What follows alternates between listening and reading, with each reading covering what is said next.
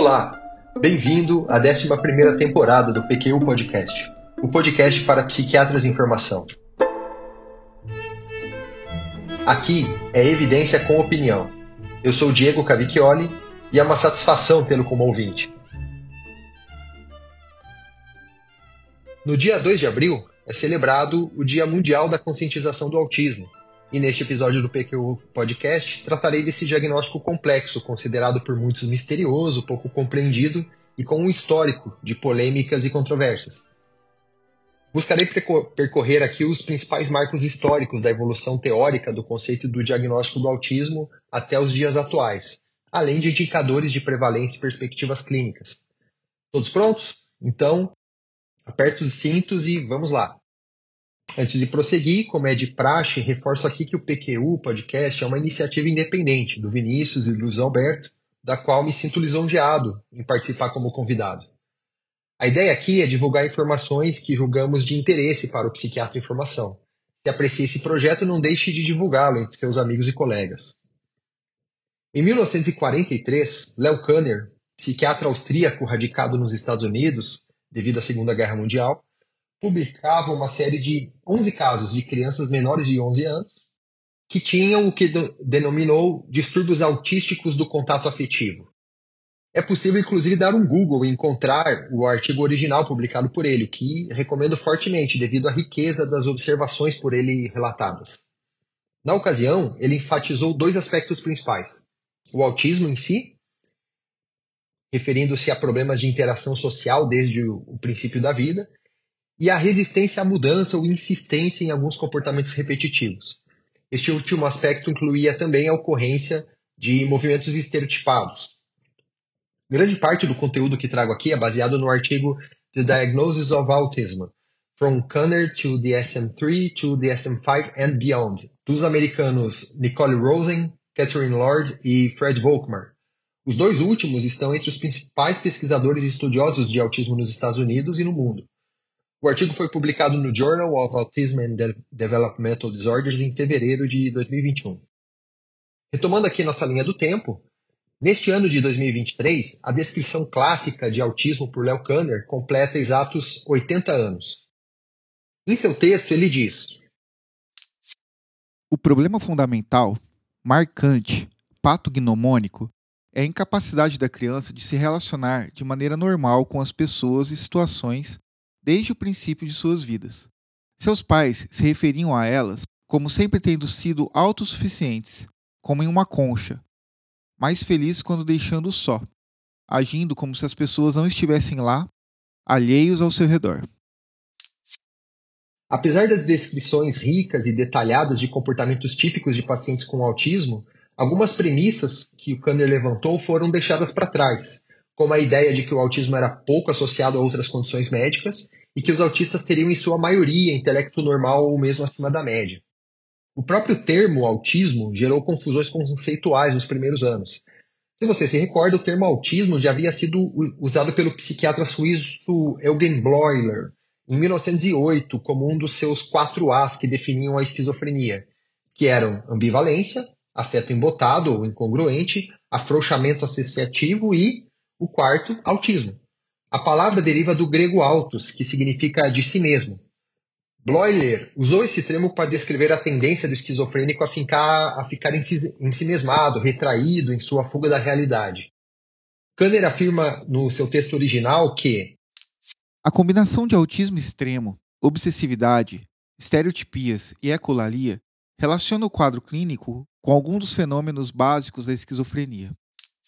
E algumas crianças, inclusive, haviam recebido esse diagnóstico de esquizofrenia. Ele enfatizou, porém, que a condição recém-descrita diferia em vários aspectos da esquizofrenia. O início da manifestação era muito precoce, havia esse desejo forte de ficar sozinho e fazer as mesmas coisas de forma até obsessiva desde criança, enquanto na esquizofrenia havia uma mudança mais ou menos gradual no comportamento, diferindo do basal prévio do indivíduo. No entanto, a confusão com esquizofrenia perduraria até meados dos anos 70. E até hoje vemos resquícios dessa confusão. Por exemplo, alguns psicanalistas se referem às crianças autistas como psicóticas dentro do seu referencial teórico. Outra observação que gerou confusão no entendimento do autismo foi Kanner ter chamado a atenção para o fato de que todas as crianças do seu relato virem de famílias muito inteligentes e que poucos deles, poucos dos pais, eram warm-hearted, que eu vou traduzir aqui como calorosos afetivamente.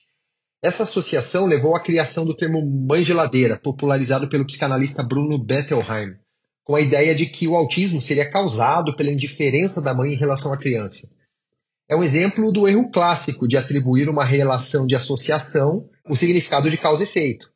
O ouvinte do PQ Podcast já deve ter ouvido nas análises críticas de artigos científicos do Luiz Alberto e do Vinícius, mas não custa relembrar que o fato de duas variáveis apresentarem uma relação de associação não nos permite inferir que uma seja a causa da outra ou vice-versa. Assim como provavelmente num estudo caso-controle, num estudo transversal, encontraríamos associação entre ter um isqueiro no bolso e ter câncer de pulmão, isso não significa que são os isqueiros que causam câncer de pulmão, obviamente. Vários estudos de fenomenologia clínica do autismo, como aspectos do início e curso do quadro histórico familiar, tornaram claro de que se tratava de um quadro diferente da esquizofrenia. Uma das figuras mais importantes nessa distinção o eminente psiquiatra infantil Michael Hutter, professor do Instituto de Psiquiatria do King's College de Londres, falecido recentemente, em 2021, aos 88 anos, classificou na década de 70 o autismo como um distúrbio do desenvolvimento cognitivo, criando um marco na compreensão do transtorno, que influenciou sobremaneira o DSM-3 e os manuais diagnósticos posteriores. Ele propôs uma definição com base em quatro critérios: Primeiro, atraso no desenvolvimento social, não explicado apenas por deficiência intelectual. Segundo, problemas no desenvolvimento da comunicação, não só em função também de deficiência intelectual associada. Terceiro, comportamentos incomuns de insistência em mesmice, como rigidez, resistência a mudanças ou apego excessivo a rotinas. E quarto, o início antes dos 30 meses de idade. Após os anos 70, Pesquisas epidemiológicas e clínicas embasaram a validade diagnóstica e o reconhecimento oficial do autismo em manuais diagnósticos. Em 1977, Susan Folstein e o Michael Hutter publicaram na revista Nature estudo de gêmeos mostrando uma alta concordância diagnóstica em pares de gêmeos monozigóticos quando comparados a dizigóticos do mesmo sexo. Até hoje, o autismo é tido como um dos quadros de maior herdabilidade entre os transtornos mentais padrão inclusive que se repete em outros transtornos do neurodesenvolvimento, como o TDAH. Foi finalmente em 1980, com a publicação do DSM-3, que a definição do diagnóstico de autismo apareceu com maior clareza, fazendo parte da recém-criada classe dos Pervasive Developmental Disorders, PDD. Em português, vocês podem encontrar esse termo traduzido como transtornos globais do desenvolvimento, como consta na CID-10, ou transtornos invasivos do desenvolvimento. Note-se que nos critérios desses manuais já constava o prejuízo da sociabilidade, como originalmente descrito por Kanner. Já se propunha que alguns quadros poderiam iniciar após período de desenvolvimento normal, após os três anos de idade, além de categorias residuais em que não se preenchiam estritamente todos os critérios diagnósticos. E já vemos aqui um embrião do que depois veio a ser considerado o fenótipo mais amplo do autismo. Em 1987, na revisão do DSM-3, um grupo de 16 critérios foi criado, divididos naqueles que viriam a se tornar os três principais domínios sintomáticos observados no autismo. O domínio de prejuízos qualitativos na reciprocidade ou interação social, o domínio dos prejuízos na comunicação e o domínio dos interesses restritos ou resistência a mudanças e movimentos repetitivos, o diagnóstico de transtorno autista requeria pelo menos oito critérios positivos, sendo dois do domínio social e pelo menos um critério de cada um dos outros dois domínios. E contemplava ainda a categoria residual ou subsindrômica de PDD ou TID, transtorno invasivo do desenvolvimento, sem outra especificação. Já a CID-10 incorporou dentro do grupo dos transtornos globais do desenvolvimento, além do autismo infantil, com uma definição semelhante à do DSM-3R, a síndrome de Asperger, a síndrome de Rett e o transtorno desintegrativo da infância. O DSM-4 acabou se aproximando mais da definição da CID-10, mantendo o modelo dos três domínios sintomáticos já descritos, mas com um número de critérios menos numeroso e detalhado do que o DSM-3R. Continuou, porém, exigindo o mínimo de dois critérios do domínio de prejuízo de interação social e, no mínimo, um critério do domínio de prejuízo de comunicação e do domínio de, de comportamentos restritos e repetitivos. E aí agora você pode estar se perguntando, pois é, e, e o que é o tal do Asperger? Em 1944, um ano após a descrição do Léo Kanner, o alemão Hans Asperger descreveu, mas dessa vez na Europa, um quadro comportamental de meninos com dificuldade social acentuada, interesses comuns e ótimas habilidades verbais. Ele enfatizou ainda a ocorrência aumentada nos pais dos pacientes das mesmas características, observando já aí um caráter possivelmente hereditário. Algumas pessoas têm um conceito errado de que todo autista com inteligência normal superior à média tem síndrome de Asperger. Não é isso. Na, na CID-10, no DSM-4, a conceitualização de síndrome de Asperger realmente exigia que o paciente tivesse um funcionamento intelectual normal ou acima da média. Mas, além disso, era necessário que não houvesse atraso no desenvolvimento da linguagem verbal. Ou seja, um sujeito com síndrome de Asperger é aquele que costuma falar bem desde pequeno. E por vezes bem até demais, com o uso de palavras rebuscadas, mas inapropriadas para o contexto mas com prejuízo de reciprocidade social e comportamentos restritos e repetitivos. Um exemplo típico disso, do, do diagnóstico de Asperger, é o personagem Sheldon, do seriado The Big Bang Theory. E chegamos ao DSM-5, que trouxe duas principais mudanças. A primeira foi de um diagnóstico multicategórico, mudança de um diagnóstico multicategórico para um diagnóstico único com múltiplas dimensões. Devido à falha dos estudos em explicar a heterogeneidade do autismo em mecanismos etiopatológicos, desfechos clínicos e tratamentos específicos, as subcategorias da síndrome de Asperger, RET, transtorno global sem outra especificação e transtorno desintegrativo foram suprimidas e permaneceu o único transtorno do espectro autista, o TEA, como chamamos hoje. A segunda mudança foi a aglutinação dos domínios do prejuízo de reciprocidade social e de comunicação em um domínio único, como veremos a seguir. Dessa vez, foi a CID-11 que meio que copiou o DSM-5, adotando mudanças muito semelhantes nos critérios diagnósticos. A nomenclatura também mudou para transtorno do espectro autista, sob o código 6A02, a diferença entre os manuais, a CID-11 e o DSM-5, reside principalmente na divisão da gravidade ou nos especificadores do transtorno. Na CID-11, essa divisão é feita conforme a presença ou ausência de linguagem funcional e presença ou ausência de deficiência cognitiva. No DSM-5, a divisão é feita por, por impacto ou prejuízo e necessidade de suporte exigida, em níveis 1, 2 e 3, sendo 1 o nível mais leve e 3 o nível mais grave. Na CID-11, os domínios sintomáticos trazem mais definições e exemplos do que especificação de número de critérios necessários. O primeiro critério são dos déficits persistentes em iniciar e sustentar a comunicação e interação social em graus variáveis fora do que seria esperado para a idade e nível intelectual. As manifestações podem incluir limitações nos seguintes itens: Entendimento, interesse ou respostas inapropriadas à comunicação verbal ou não verbal dos outros. Integração da fala com dicas não verbais, como contato visual, gestos, expressões faciais, linguagem corporal. Os comportamentos não verbais podem estar diminuídos também em intensidade. Entendimento e uso de linguagem em diferentes contextos sociais e habilidade em sustentar conversas recíprocas a percepção social levando a comportamentos não apropriados conforme o contexto social, a habilidade de imaginar e responder aos sentimentos, emoções e atitudes dos outros, compartilhamento mútuo de interesses. E a habilidade de fazer e manter relacionamentos interpares. E o segundo critério, do segundo domínio, os padrões de comportamento ou interesses persistentemente restritos repetitivos e inflexíveis, ou atividades claramente atípicas ou excessivas para o contexto sociocultural e idade do indivíduo. Dificuldade em adaptar-se a experiências e circunstâncias novas, com sofrimento associado, que pode ser evocado por mudanças triviais, às vezes no ambiente familiar ou em resposta a eventos inesperados.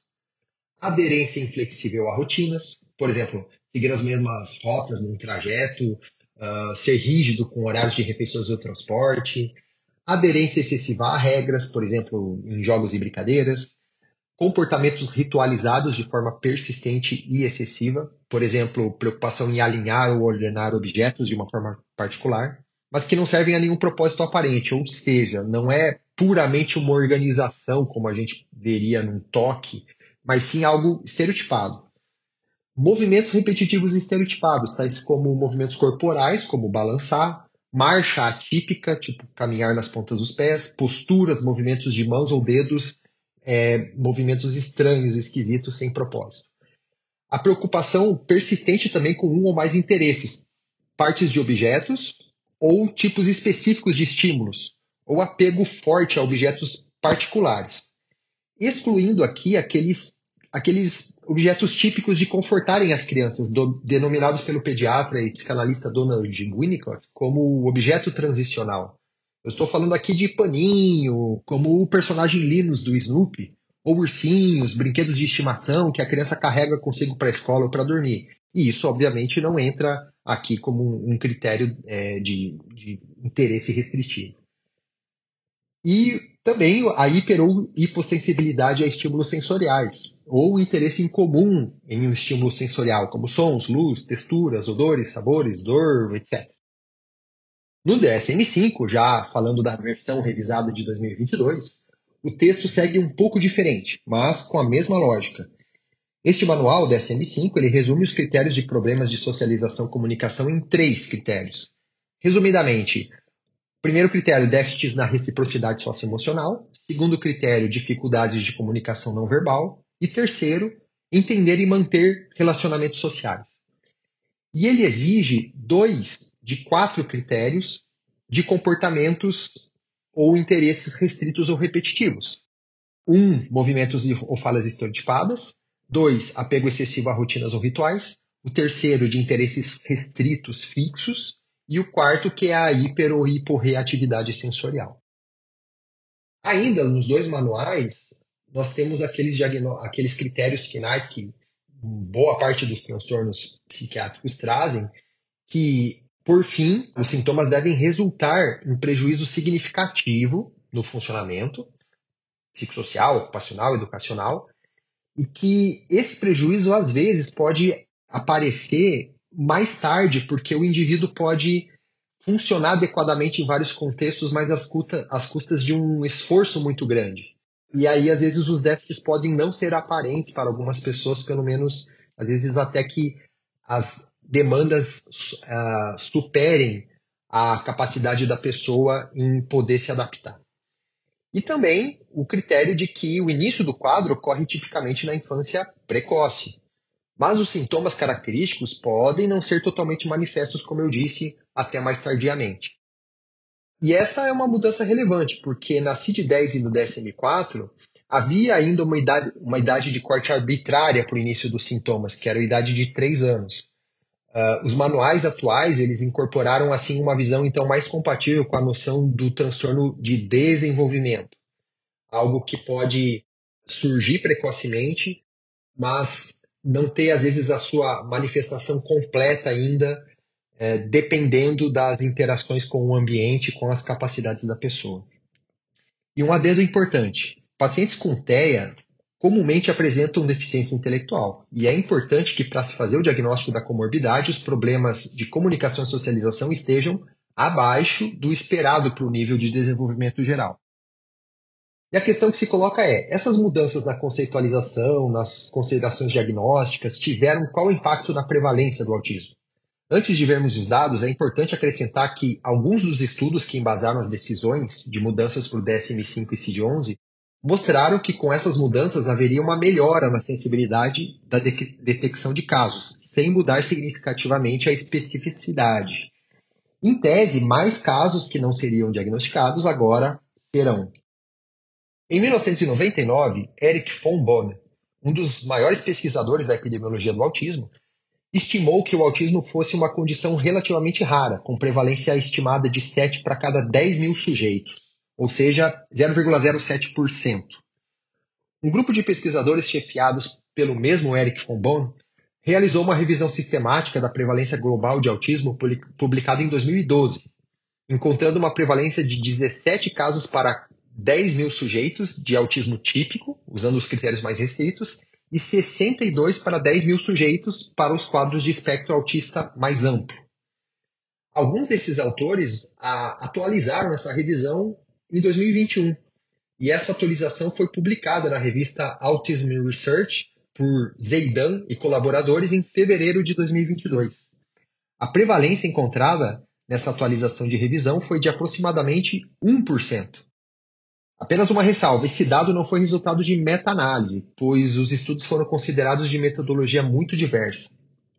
As diferenças na forma de busca, definição e confirmação de casos é em parte responsável pela ampla faixa de variação de prevalências entre os diferentes estudos. Outros achados que merecem destaque foram, nessa última revisão, foi a, a razão do sexo masculino para feminino de 4 para 2, a porcentagem mediana de deficiência intelectual concomitante, que foi de 33%, mas esse dado também variou muito, de 0 a 70% de casos de deficiência mental associada ao TEA. E é conhecida também a relação inversa entre os sexos e o QI. Quanto maior o QI, maior a representatividade do sexo masculino. Em outras palavras, né, autistas do sexo feminino tendem a ter maior proporção de deficiência intelectual. Também não é claro que a prevalência de autismo varie entre diferentes fatores sociodemográficos. E para terminar esse apanhado epidemiológico, não há uma evidência concreta de que a prevalência do autismo possa ter aumentado por conta de exposição a fatores de risco ambientais, como poluição, mudanças culturais, infecções, mudanças geográficas. Bom, mas uma mudança de prevalência de 0,07% para 1% é bem significativa, não é? Os autores da revisão eles esclarecem que a ampliação das fronteiras diagnósticas provavelmente explica pelo menos parte do aumento da prevalência ao longo do tempo. O aumento da conscientização sobre o autismo ao redor do mundo, treinamento, capacitação de profissionais e as tentativas de combate ao estigma e preconceito também provavelmente devem ter papel no aumento das estimativas de prevalência, o que eu vou comentar mais ao fim. De fato, a mudança dos critérios permitiu o diagnóstico de casos mais leves. Isso aconteceu particularmente com mulheres, adultos e casos também sem deficiência mental pessoas que de fato se enquadravam no espectro autista, mas não eram diagnosticadas ou eram diagnosticadas erroneamente com outros quadros. E como aqui no PQ Podcast é evidência com opinião, neste encaminhamento final do episódio, vou me atrever a lançar algumas reflexões. A primeira é que eu, eu penso que o diagnóstico e o conceito do autismo não estão assim tão diferentes do que eram antes. Se não, vejamos. Os diagnósticos do transtorno invasivo do desenvolvimento, do TID-SOE ou do PDD-SOE, que eram da CID-10 e DSM-4, eles já contemplavam o que nós chamamos hoje de espectro. Eles exigiam critérios, critérios muito semelhantes para o diagnóstico, só que subdividiam em alguns subtipos clínicos sem dar ênfase à, à diferente gravidade dos sintomas. Eu acredito que o desafio principal é que, na medida em que se fala mais sobre algum tópico, fica mais importante o nosso papel enquanto profissional de saber separar o joio do trigo, através de uma avaliação minuciosa, com conhecimento de psicopatologia e desenvolvimento normal e desenvolvimento atípico aguçados. Ocorre que muitos comportamentos podem se confundir com sintomas do espectro autista. E eu vou citar alguns exemplos a seguir. A seletividade alimentar, por exemplo. Já vi pais falarem que o filho tem autismo porque ele tem muita seletividade alimentar. Mas quando pergunto como que é a seletividade, eles falam: ah, ele só come pão com margarina, miojo, carne moída, linguiça, batata frita, refrigerante pizza. E McDonald's. Bom, isso não é seletividade alimentar, isso é falta de educação alimentar. Né? Alterações da sensibilidade sensorial. Né? Os autistas, eles têm sensibilidades sensoriais muito específicas e atípicas. Quando sensíveis a barulho, por exemplo, eles não suportam sons estridentes, altos, como motor de moto, liquidificador, rojões, fogo de artifício, sirenes. Não é o mesmo que uma criança com problema de aprendizado que não gosta do barulho dos colegas na sala de aula, mas que daí na festa de aniversário não se importa com o parabéns ou com as bexigas estourando.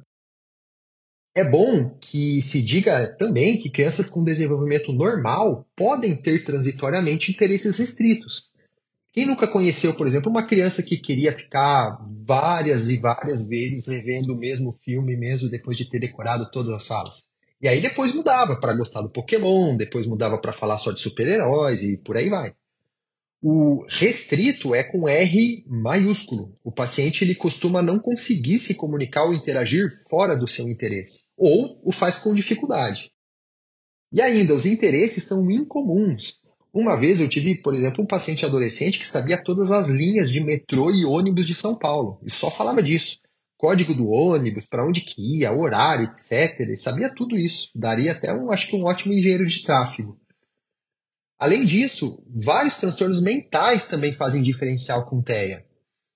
Eu atendo um paciente há muitos anos, hoje está na casa dos seus 20 e poucos anos, e ele tem um diagnóstico de TDAH bem típico. Em consulta recente, ele me perguntou, doutor, será que eu não tenho autismo? E, bom, eu conheço ele há um bom tempo e nunca nem passou pela minha cabeça dele ter autismo, então eu fiquei curioso, mas por que, que você pergunta isso? Aí ele contou, minha namorada achou que eu podia ser autista e pediu para eu te perguntar, porque algumas vezes ela via que eu não percebia diferenças na atitude ou na afeição dos meus amigos, mesmo que para ela fossem evidentes alterações na fisionomia ou no jeito de falar. E essa é uma armadilha comum. Quando eu perguntei detalhes de como eram essas situações, ficou claro que o que acontecia é que o meu paciente não estranhava as atitudes ou comportamentos diferentes dos outros, porque ele simplesmente estava distraído com outra coisa. Porque afinal de contas ele tem TDAH. Mas não porque ele não sabe ler os sinais sociais dos outros. E além disso, não era o caso de ele não se importar com o que os amigos estivessem sentindo. Ele realmente estava simplesmente com a cabeça no mundo da lua. Aliás, registre-se aqui que, especialmente em crianças pequenas, em idade pré-escolar, o TDAH é um quadro ainda de mais difícil de extinção do autismo. E a fobia social também, né? Uma pessoa com fobia social costuma ter grandes dificuldades de interação. Ela pode não olhar no seu olho, na avaliação, ela pode não compartilhar a atenção por vergonha ou por medo do julgamento dos outros. O toque, pessoas com transtorno obsessivo compulsivo podem ter rituais diversos, necessidade de deixar as coisas simétricas ou de determinada forma. E para complicar, pessoas com toque também podem ter alterações sensoriais. Pacientes com deficiência intelectual, mesmo sem autismo, podem ter estereotipias motoras, autoagressividade, mas serem sociáveis de acordo com seu nível cognitivo. E para finalizar, eu gostaria de dizer que eu me preocupo então com os dois lados da moeda. Um a desinformação, a ignorância, o preconceito e a falta do reconhecimento de casos, mas do outro, o hiperdiagnóstico, digamos assim. Em 2012, os professores Luiz Augusto Rode, Paulo Matos e Guilherme Polanzik publicaram na Revista Brasileira de Psiquiatria um levantamento que mostrou que o TDAH, um quadro tipicamente associado a factoides de diagnóstico excessivo e problematização de comportamentos normais, é na verdade subtratado no Brasil.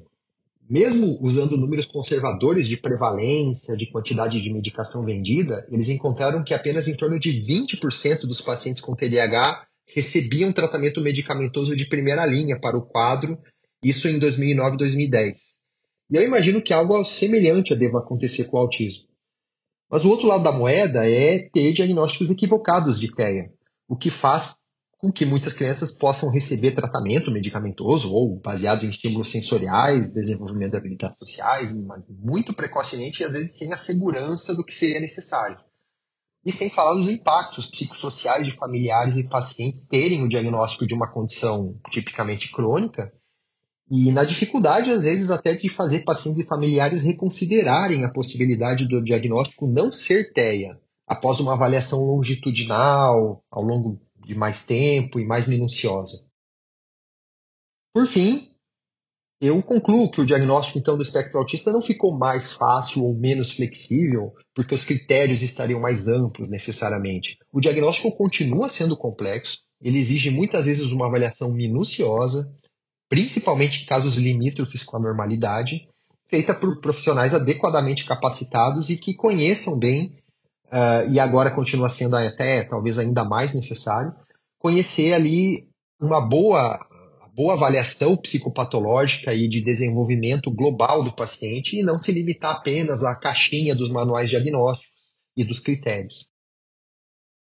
Eu gostaria ainda de dedicar este episódio ao professor Marcos Mercadante, reconhecidamente um dos maiores especialistas em autismo do país.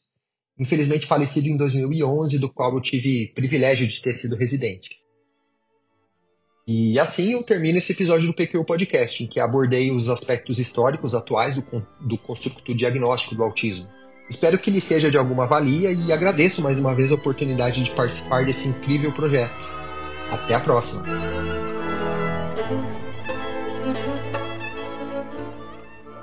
Você ouviu mais um episódio do PQU Podcast. Siga-nos no Instagram e acesse nosso site pqpodcast.com.br, onde encontrará todos os episódios já publicados com as respectivas referências organizadas por data, autor e sessão. Agradecemos a sua atenção.